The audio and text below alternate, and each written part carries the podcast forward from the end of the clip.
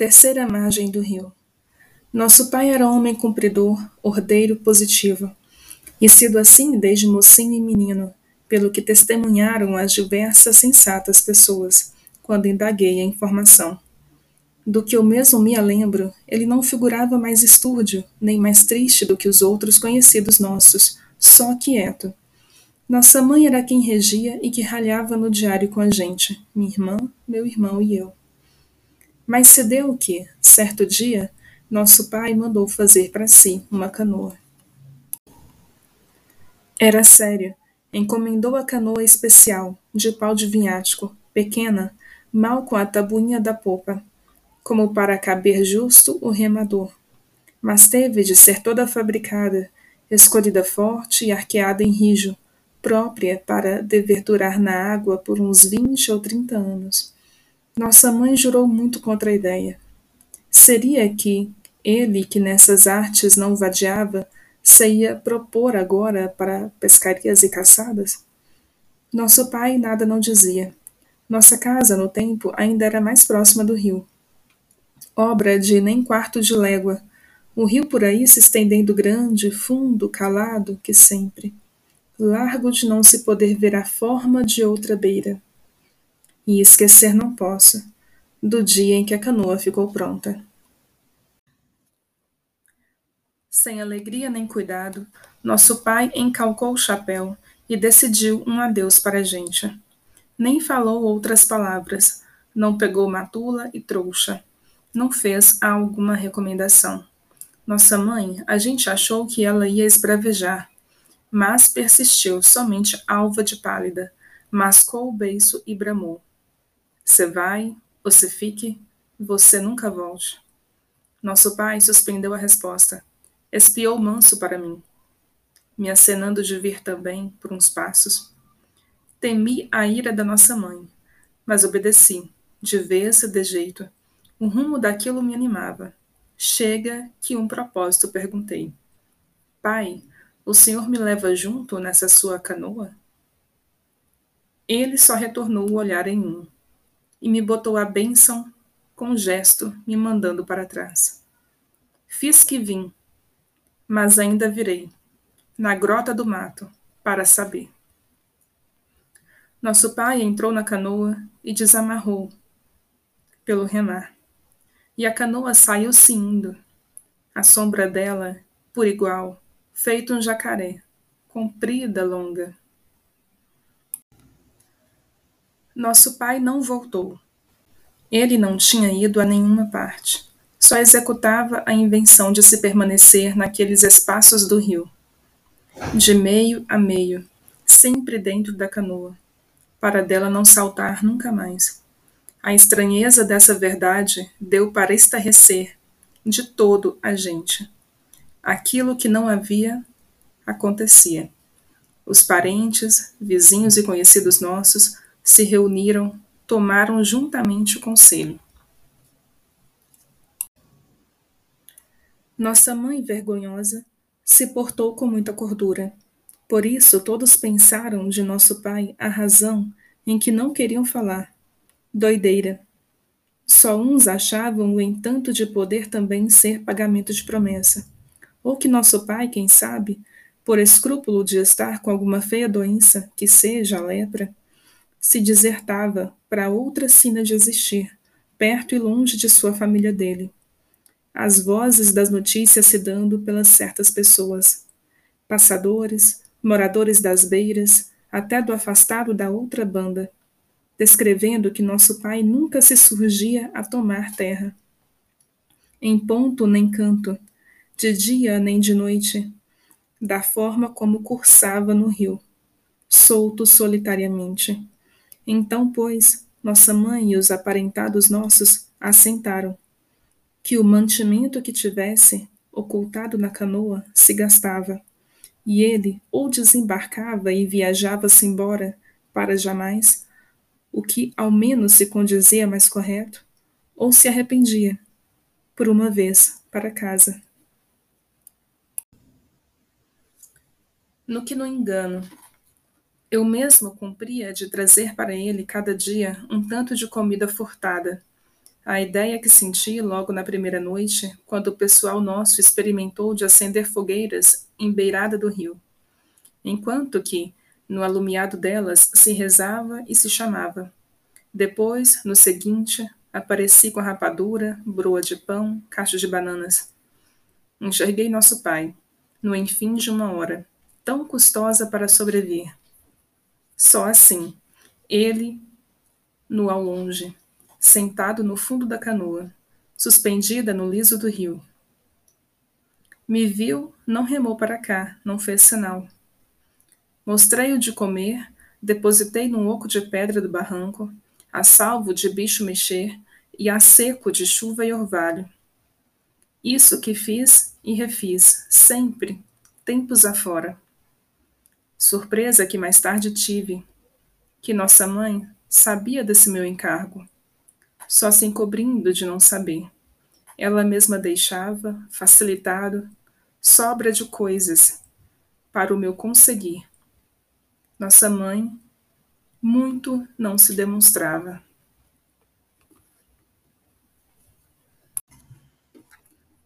Mandou vir o nosso tio, irmão dela, para auxiliar na fazenda e nos negócios.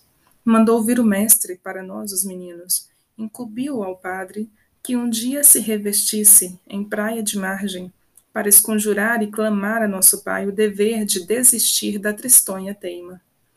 De outra, por arranjo dela, para medo, vieram os dois soldados. Tudo que não valeu de nada. Nosso pai passava ao largo, avistado ou diluso, cruzando na canoa, sem deixar ninguém se chegar à pega ou à fala. Mesmo quando foi, não faz muito tempo, dos homens do jornal, que trouxeram a lancha e tensionavam tirar retrato dele, não venceram. Nosso pai se desaparecia para outra banda, aproava a canoa no brejão, de léguas que há, por entre juncos e mato, e só ele conhecesse, a palmos, a escuridão daquele.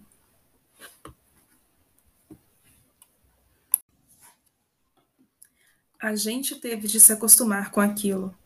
As penas que, com aquilo, a gente mesmo nunca se acostumou. Em si, na verdade. Tiro por mim que, no que queria e no que não queria, só com nosso pai me achava, assunto que jogava para trás meus pensamentos.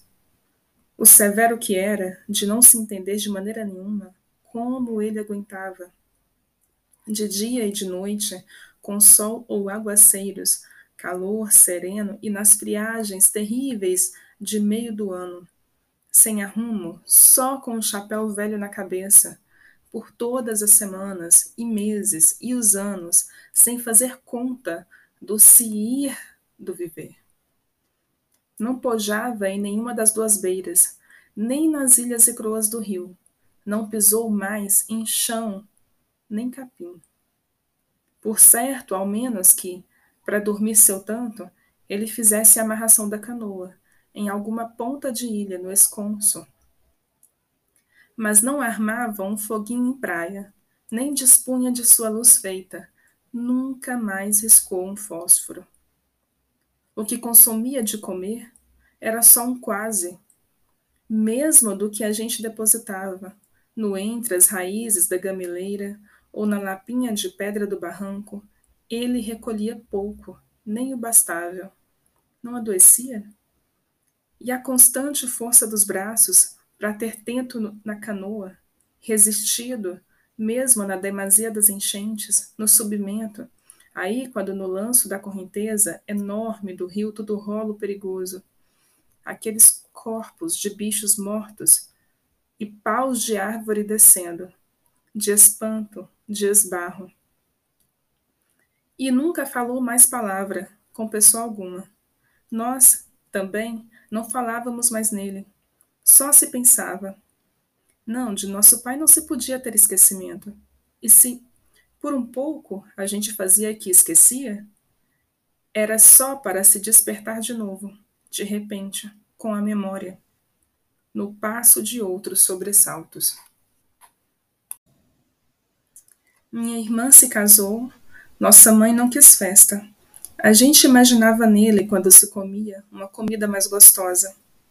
Assim como, no gasalhado da noite, no desamparo dessas noites de muita chuva, fria, forte, nosso pai só com a mão e uma cabaça para ir esvaziando a canoa da água do temporal.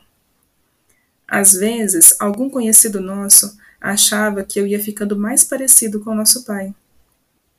Mas eu sabia que ele agora virara cabeludo, barbudo, de unhas grandes, mal e magro, ficado, preto de sol e dos pelos, com um aspecto de bicho, conforme quase nu, mesmo dispondo de peças de roupas que a gente de tempos em tempos fornecia.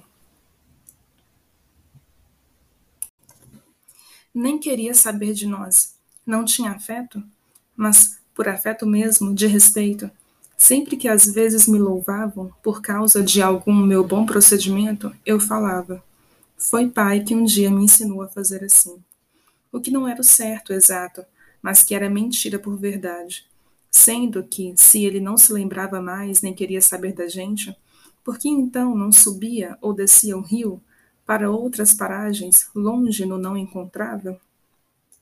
Só ele soubesse. Mas minha irmã teve menino. Ela mesma entestou que queria mostrar para ele o neto. Viemos todos no barranco. Foi num dia bonito. Minha irmã, de vestido branco, que tinha sido do casamento, ela erguia nos braços a criancinha. O marido dela segurou, para defender os dois, o guarda-sol. A gente chamou, esperou. Nosso pai não apareceu. Minha irmã chorou. Nós todos aí choramos abraçados. Minha irmã se mudou com o marido para longe daqui. Meu irmão resolveu e se foi para uma cidade. Os tempos mudavam no devagar depressa dos tempos.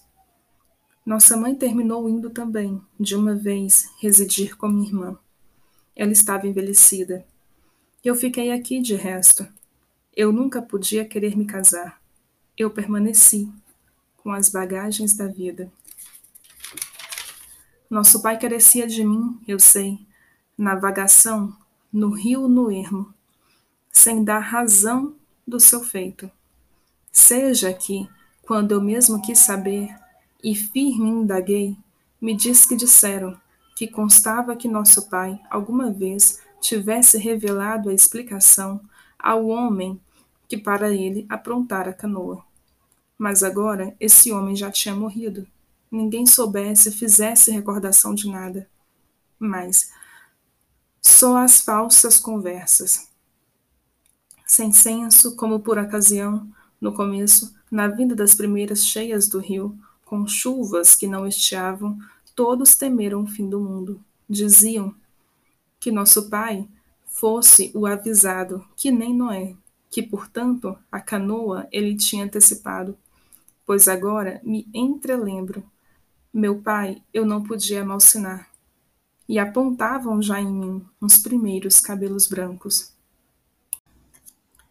Sou homem de tristes palavras. De que era que eu tinha tanta, tanta culpa? Se o meu pai sempre fazendo ausência e o rio, rio, rio. O rio, pondo perpétuo. Eu sofria já o começo de velhice. Esta vida era só o demoramento. Eu mesmo tinha achaques, ânsias, cá de baixo, cansaços, perrenguice de reumatismo. E ele, por quê? devia de padecer demais. De tão idoso não ia, mais dia menos dia, fraquejar do vigor? Deixar que a canoa emborcasse ou que bubuiasse sem pulso na levada do rio, para se despenhar horas abaixo, em Tororoma e no tombo da cachoeira brava, com fervimento e morte. Apertava o coração. Ele estava lá, sem a minha tranquilidade, Sou culpado do que nem sei, de dor em aberto, no meu foro. Soubesse, se as coisas fossem outras, e fui tomando ideia. Sem fazer véspera, sou doido? Não. Na nossa casa, a palavra doido não se falava. Nunca mais se falou, os anos todos, Não se condenava ninguém de doido. Ninguém é doido. Ou então todos. Só fiz que fui lá. Com um lenço para o aceno ser mais. Eu estava muito no meu sentido. Esperei. Ao por fim, ele apareceu. Aí e lá, o vulto. Estava ali sentado à polpa. Estava ali. De grito, chamei umas quantas vezes e falei o que me urgia jurado e declarado. Tive que reforçar a voz.